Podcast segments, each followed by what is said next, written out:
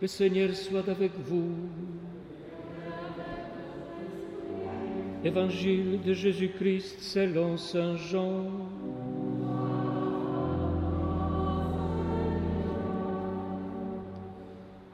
En ce temps-là, Jésus disait à ses disciples, Si vous m'aimez, vous garderez mes commandements. Moi, je prierai le Père, et il vous donnera un autre défenseur qui sera pour toujours avec vous. Si quelqu'un m'aime, il gardera ma parole. Mon Père l'aimera. Nous viendrons vers lui, et chez lui, nous nous ferons une demeure. Celui qui ne m'aime pas ne garde pas mes paroles. Or, la parole que vous entendez n'est pas à moi, elle est du Père qui m'a envoyé. Je vous parle ainsi tant que je demeure avec vous. Mais le défenseur, l'Esprit Saint, que le Père enverra en mon nom, lui vous enseignera tout et il vous fera souvenir de tout ce que je vous ai dit.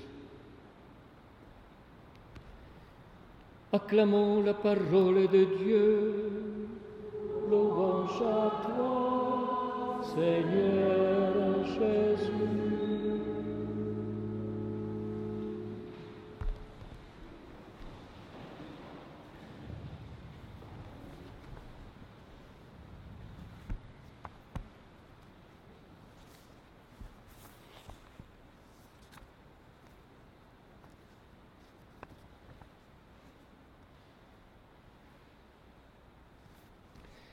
Je ne sais pas si vous vous êtes déjà rendu compte qu'aucun récit évangélique ne parle directement de la Pentecôte chrétienne.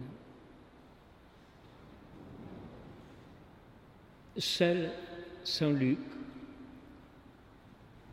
comme pour la fête de l'Ascension, dans le livre des actes des apôtres, c'est-à-dire dans la toute première histoire de l'Église, nous raconte ce qui s'est passé ce jour-là. D'après son récit,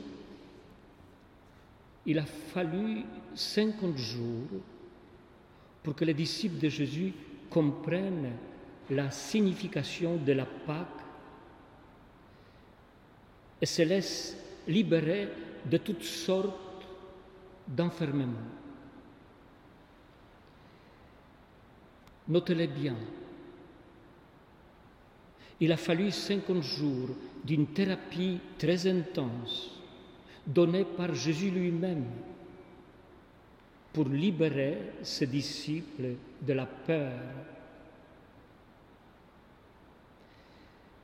Nous aussi, nous sommes souvent enfermés dans nos peurs et dans nos préjugés. La peur de l'autre, la peur de blesser ou d'être blessé, parfois la peur de la solitude ou de l'intimité, la peur d'être critiqué ou la peur d'échouer, la peur de notre propre faiblesse, de nos péchés ainsi de suite. Bien souvent, ce Père, ancré dans la fragilité et les blessures de nos vies, nous paralyse et nous bloque en nous empêchant d'accueillir nos difficultés dans la vie relationnelle. Pire encore, ayant une image négative de nous-mêmes, nous cachons notre pauvreté en nous promenant avec des masques réajustables selon les circonstances et selon les personnes. Il y a quelques années, je lis un petit ouvrage intitulé Au risque de l'intimité. Son auteur énumère quatre types de masques qui nous protègent de nos peurs et avec lesquels nous aimons nous promener. Les conciliants, les critiqueurs, l'ordinateur et le distrait. Le conciliant, c'est une personne tampon qui cherche à éviter tout affrontement et accepte n'importe quoi pour être en paix. Il a toujours peur de déranger, alors il veut plaire à tout le monde. Le critiqueur, c'est celui qui veut rester toujours en position de force. Les autres ne lui servent qu'à répondre à son besoin d'être important. Il attaque toujours en premier, car d'après lui, la meilleure défense, c'est l'attaque. L'ordinateur, c'est un type programmé. Il cache tous ses sentiments. D'après lui, les émotions sont dangereuses. Il vaut mieux de ne pas les manifester.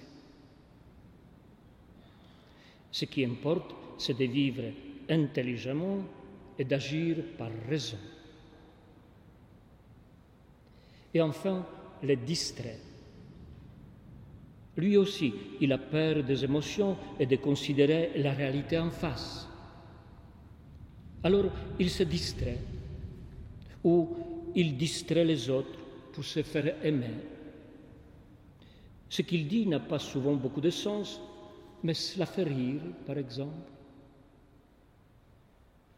Il est donc très apprécié et recherché pour les fêtes et les soirées d'amis. Les masques sont là. Ils nous protègent. Et il serait illusoire qu'il tombe à nos premiers désirs de, changement dans nos comportements.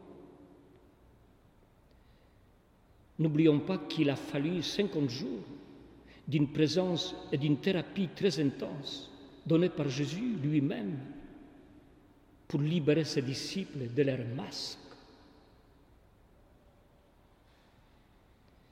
Il a fallu la Pentecôte la force d'en haut pour que ces hommes et ces femmes soient libérés de leurs peurs et de leur besoin de paraître.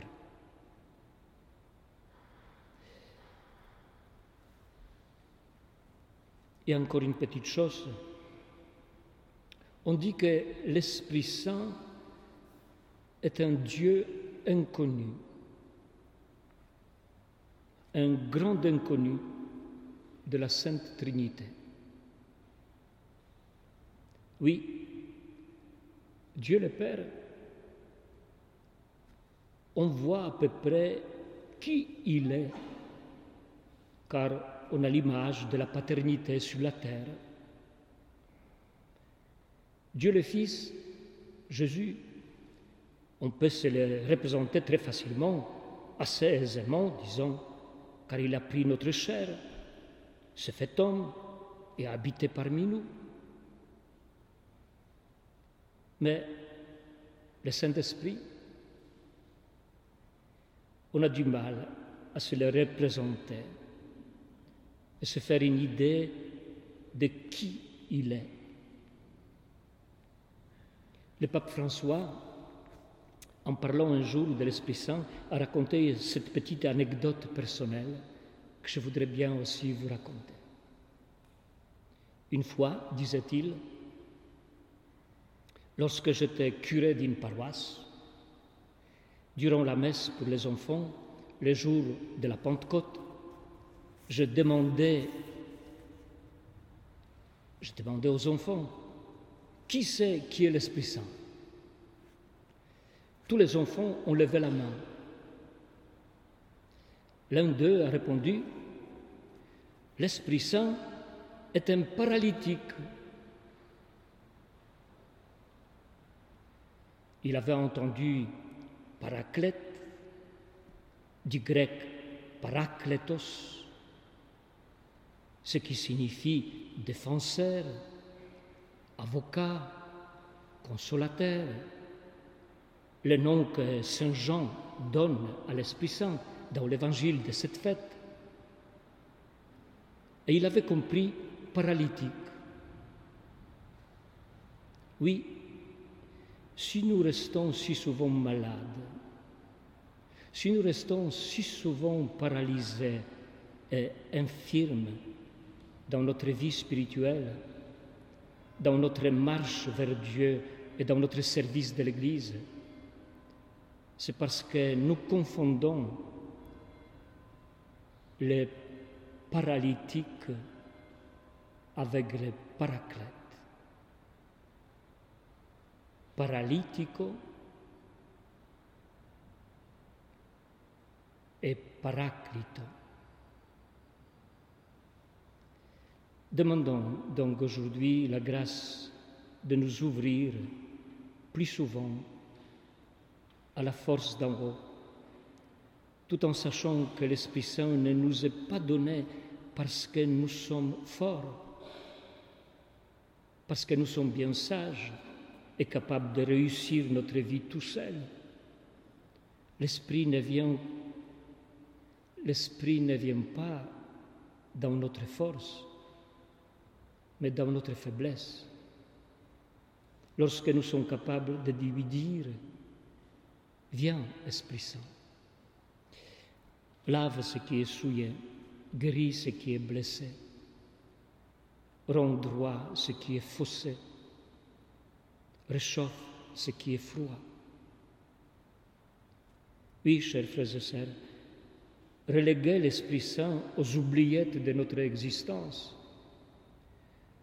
c'est se priver de la source qui renouvelle et transforme nos manières de vivre et d'aimer.